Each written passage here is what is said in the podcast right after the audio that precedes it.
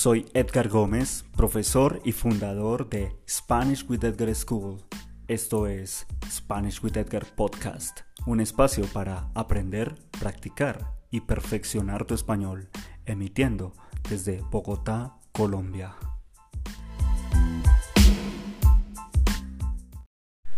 Buenos días, bienvenidos y bienvenidas a un episodio más de su podcast Spanish with Edgar. En el episodio de hoy vamos a aprender sobre el alfabeto y su pronunciación. Entonces, este episodio es un poco más para los estudiantes y las personas que están en un nivel más, un poco más básico del español, en un nivel A1 o básico. En la segunda parte, nuestro tópico comunicativo, vamos a hablar sobre el vocabulario de la rutina las actividades o acciones que practicamos en nuestra rutina todos los días o diariamente. Finalmente, en nuestro tópico cultural vamos a hablar sobre el Amazonas y esta región un poco inexplorada, no muy turística, pero sin duda mágica y única que está también en el sur de Colombia. Bienvenidos.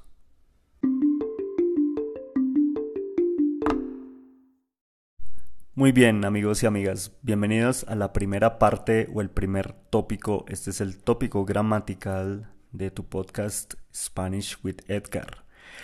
Hoy, entonces, como dije en el primer momento, este es un episodio más para estudiantes básicos. Vamos a hablar sobre el alfabeto o el abecedario.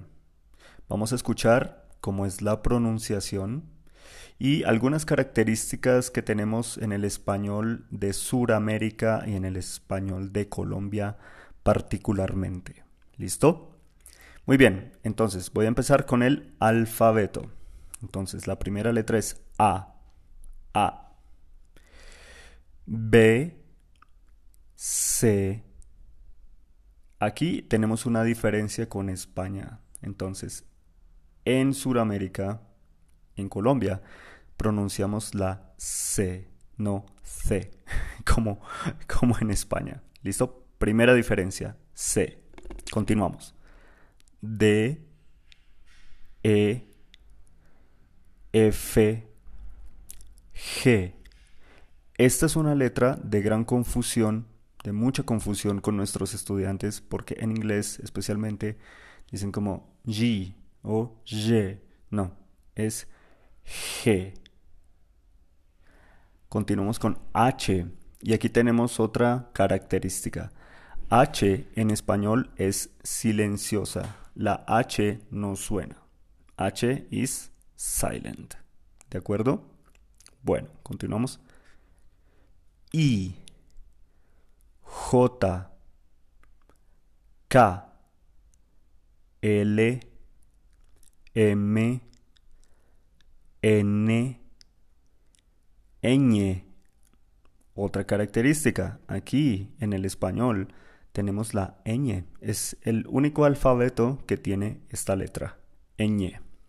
Es la N con sombrero, como dicen algunos de mis estudiantes. Continuamos. O, P, Q, R, R o doble R, S, T, U, V o W. Los dos. W es V o W. X, Y o Y. Los dos son correctos. Y o Y es Y. Z. ¿Listo? Ok, continuamos ahora con unas características de pronunciación. Como ustedes saben, o quizás no saben, en Bogotá hablamos un español un poco más lento, un poco más neutral, un poco más claro para la escucha de nuestros estudiantes. Y esa pronunciación es porque nosotros pronunciamos todas las letras de las palabras. Todas las letras las pronunciamos. Y también porque nosotros pronunciamos las vocales de una forma un poco más clara que en otras regiones de Colombia y en otras regiones, otros países de Sudamérica.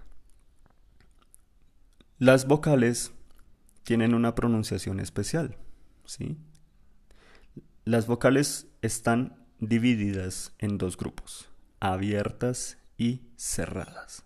Abiertas porque abres tu boca un poco más, cerradas porque cierras tu boca un poco más. Entonces, las vocales abiertas son A, E, O. ¿Sí? Por ejemplo, mi nombre, Edgar, tiene dos vocales abiertas, E, A. Y las vocales cerradas son I, U, porque cierras un poco más tu boca. Tenemos un par de palabras que pueden funcionar con las cinco vocales que tienen las cinco vocales para tu pronunciación. Una es murciélago. Murciélago. Este es un animal, es Bat, el animal de Batman. Entonces Batman en español es el hombre murciélago. Esta palabra tiene cinco vocales. Y otra palabra es un árbol muy característico, especialmente en Bogotá o en las alturas, que es el eucalipto. Eucalipto. ¿Ok? If you want to learn more, please email me at contact at SpanishWithEdgar.com and follow me on Instagram.com slash SpanishWithEdgar. Amigos y amigas, bienvenidos y bienvenidas a la segunda parte del podcast Spanish with Edgar. Este es el tópico comunicativo. Hoy vamos a hablar sobre los verbos y el vocabulario de la rutina, la rutina diaria, las acciones que la mayoría de personas en el mundo hacemos cada día la mayoría, porque como siempre en la vida y en el español hay excepciones, ¿no? Bueno, voy a hablar de la mayoría de estas acciones, de estos verbos, y son muy especiales porque la mayoría de los verbos de la rutina son verbos reflexivos. ¿Y qué son los verbos reflexivos, Edgar? Preguntan mis estudiantes.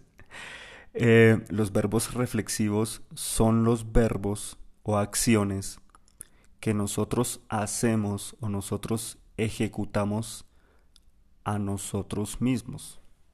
Like myself, ¿sí? Las acciones que hacemos con nosotros mismos. Bien, estos verbos tienen unas características muy especiales. La primera característica es que los verbos finalizan en C. Recordemos que los verbos normales, los verbos regulares e irregulares en el español finalizan o terminan en ar, er, ir, ¿correcto? Ok, pues los verbos reflexivos finalizan o terminan en C. Voy a empezar entonces con estos verbos de la rutina y el primer verbo es despertarse despertarse. Despertarse significa wake up, despertarse. segundo verbo, levantarse, levantarse. Levantarse es como get up. Continuamos con lavarse las manos o lavarse la cara, es como to wash. Sí. También tenemos lavarse los dientes o cepillarse los dientes. Esto es como brush your teeth. ¿Ok? Continuamos. Un verbo que no es reflexivo, pero es muy importante, es desayunar. Desayunar. Es like having breakfast. ¿Correcto? Desayunar. Continuamos con ducharse. Take a shower. ¿Sí? Afeitarse, especialmente para los hombres, es to shave. Vestirse, to dress. Peinarse, bueno, para algunas personas, especialmente las mujeres, las chicas, peinarse, que es comb your hair. Ah, también pueden usar, algunas veces, algunas personas pueden ponerse, like put, like cream, like ponerse crema o ponerse gel en el pelo. Para la mayoría de mujeres también este verbo es maquillarse, maquillarse, que es como to make up. Ah, salir de casa, este es un verbo irregular, salir de casa. Ir al trabajo, un verbo normal. Tomar el autobús o tomar el taxi, tomar el Uber, verbo normal Comer. Hacer ejercicio. Making exercise. Muy importante. Llegar o volver a casa. Return to home. Cenar. Cenar. Este verbo que es como to dinner. Ah, para having lunch es almorzar. Almorzar. Verbo normal y regular. Continuamos en la rutina, al final tú puedes como leer el periódico, las noticias, leer un libro, mm, no sé, ver televisión. También podemos usar mirar la televisión, ¿sí? Y go to bed es acostarse. Acostarse. Y finalmente, dormir. ¿De acuerdo? If you want to learn more, please email me at contact at SpanishWithEdgar.com and follow me on Instagram.com slash SpanishWithEdgar. Also, I am in the group of Facebook Spanish with Edgar.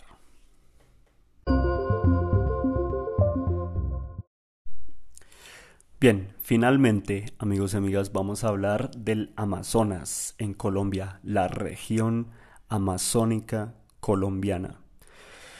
Vamos a hablar sobre, o podemos decir, que el Amazonas colombiano es un destino imprescindible o fundamental para quienes buscan tener un contacto cercano con toda la riqueza natural de la selva húmeda y con algunas de las mejores culturas conservadas en el mundo.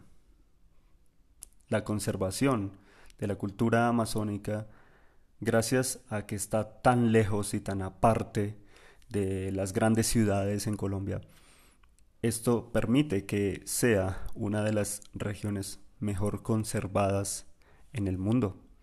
Tiene una temperatura promedio, el Amazonas colombiano, de 30 grados Celsius y una altitud de 100 metros, 100 metros sobre el nivel del mar. Es por eso que tiene una de, uno de los climas, sí, el clima es masculino, sí, uno de los climas más tropicales y más húmedos del mundo. En el Amazonas colombiano también tenemos una gran diversidad. Habitan al menos 670 especies de aves, de pájaros. Imaginen ustedes, 670 especies de pájaros, 210 especies de mamíferos, ¿sí?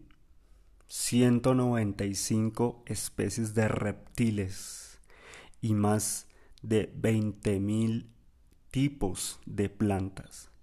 Esto es una barbaridad, como decimos en español. Es enorme, entonces la riqueza de la biodiversidad amazónica.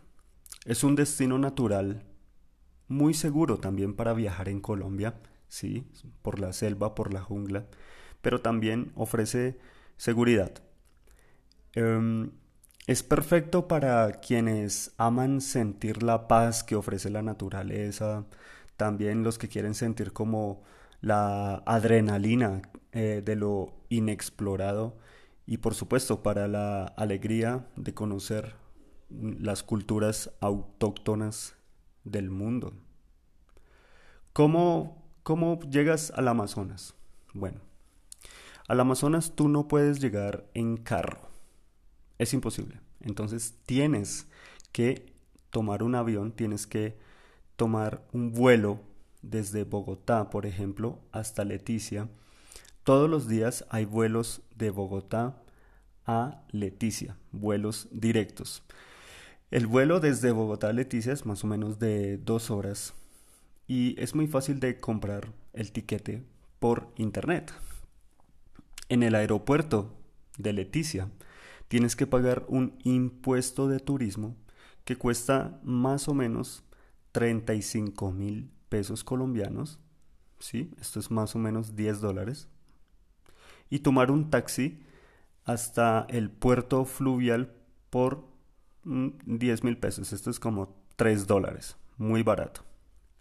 Después puedes moverte por Leticia de una manera muy fácil y aquí funcionan como unos barcos rápidos, estos se llaman lanchas, unas lanchas rápidas y estas lanchas salen entre 7 y 9 de la mañana, 12 del mediodía y 2 de la tarde, no más. Entonces cuidado, solo puedes tomar estos barcos o estas lanchas en este horario.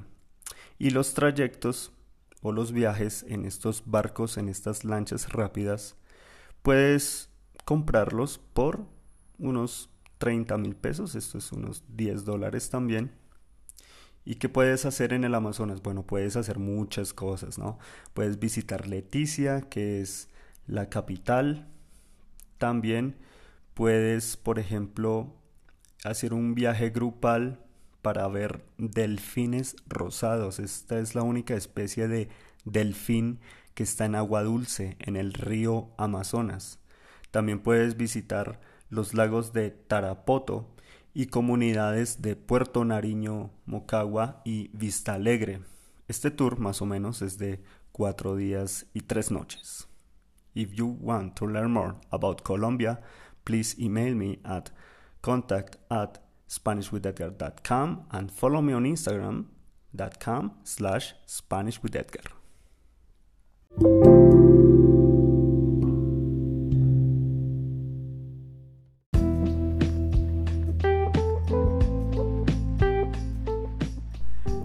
Muchas gracias por aprender conmigo. Esto es Spanish with Edgar podcast. If you want to learn more, please email me at contact at SpanishWithEdgar.com and follow me on Instagram.com slash SpanishWithEdgar.